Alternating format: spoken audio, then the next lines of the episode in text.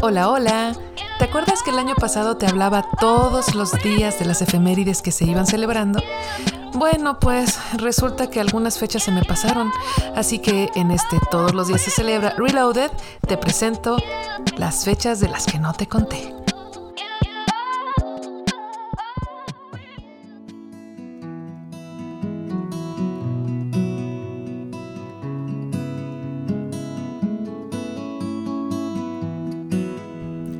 ¡Hey! ¿Qué hay?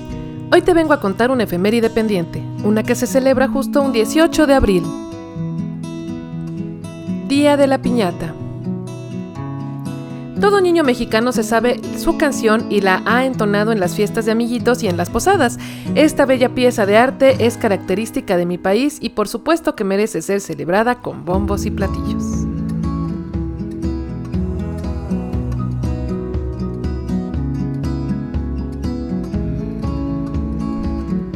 Los datos.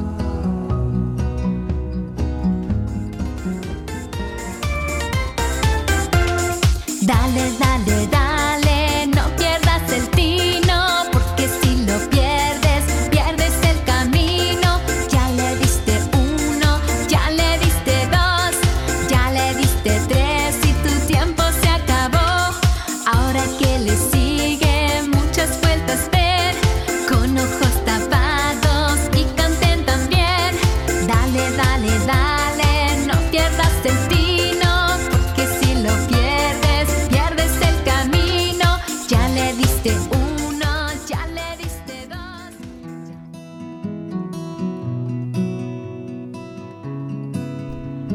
Algunos historiadores creen que la piñata viene desde los aztecas.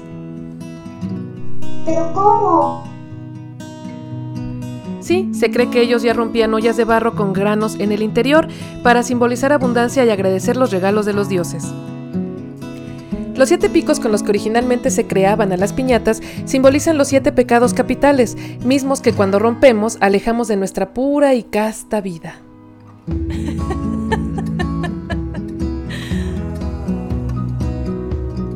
Y si eres mal cristiano, te los recuerdo. Pereza, soberbia, gula, lujuria, envidia, avaricia e ira. Todo lo divertido. Y se nos venden los ojos para demostrar que nuestra fe por derrotar el mal es ciega.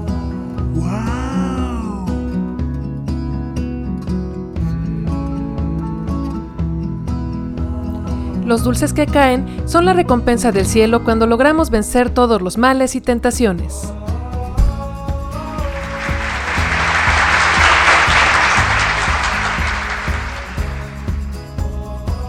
Ah, y sus colores tan brillantes y llamativos representan lo tentador que es caer en el pecado, cómo nos atrae con una belleza falsa y seductora. También es cierto que los monjes las ocupaban como elemento evangelizador durante la conquista, ya que fue un elemento para unir ambas culturas. Esto lo hicieron con el permiso del Papa Sixto V en 1586, quien dio luz verde a la celebración de la misa de aguinaldo, lo que ahora conocemos como las posadas. Se debate la versión en la que Marco Polo la trajo tras sus viajes a China, donde también rompían figuras de vaca o buey durante las navidades allá por el siglo XII. No sé ustedes, pero a mí siempre me ha llamado la atención cómo asentamientos de humanos en lugares completamente antípodas terminan haciendo las mismas cosas, más o menos con los mismos significados. Es impresionante. Anteriormente se hacían con ollas de barro, llamadas ollas piñateras, pero en tiempos recientes se han cambiado por cartón o papel para evitar accidentes en las cabecitas de las criaturas que las parten. En algunos pueblos o bajo pedido todavía se pueden conseguir estas piñatas de barro, con las que no solo se animan las fiestas, sino que se decoran las casas a finales de año o hasta los interiores de los automóviles. Yo siempre tengo una. Te muestro la piñata más grande según Record Guinness, que por supuesto hicimos en México en 2015. Fue en el Estado de México, midió 520 metros cúbicos y fue hecha por 117 artesanos. Estaba súper pesada, casi las 4 toneladas. Oh my god! y sus picos midieron 11 metros cada uno, dando a la piñata una longitud total de 32 metros. Esta maravilla se trabajó por mes y medio las 24 horas de cada día, y si quieres verla en acción, corre al Twitter del programa. Y tú, querido oyente, ¿has hecho una piñata? ¿Qué tan divertido es el proceso? Leeré tus respuestas en las redes del programa, que son arroba c-celebra en Twitter y arroba c.celebra en Instagram. Recuerda que espero tu follow y tu like.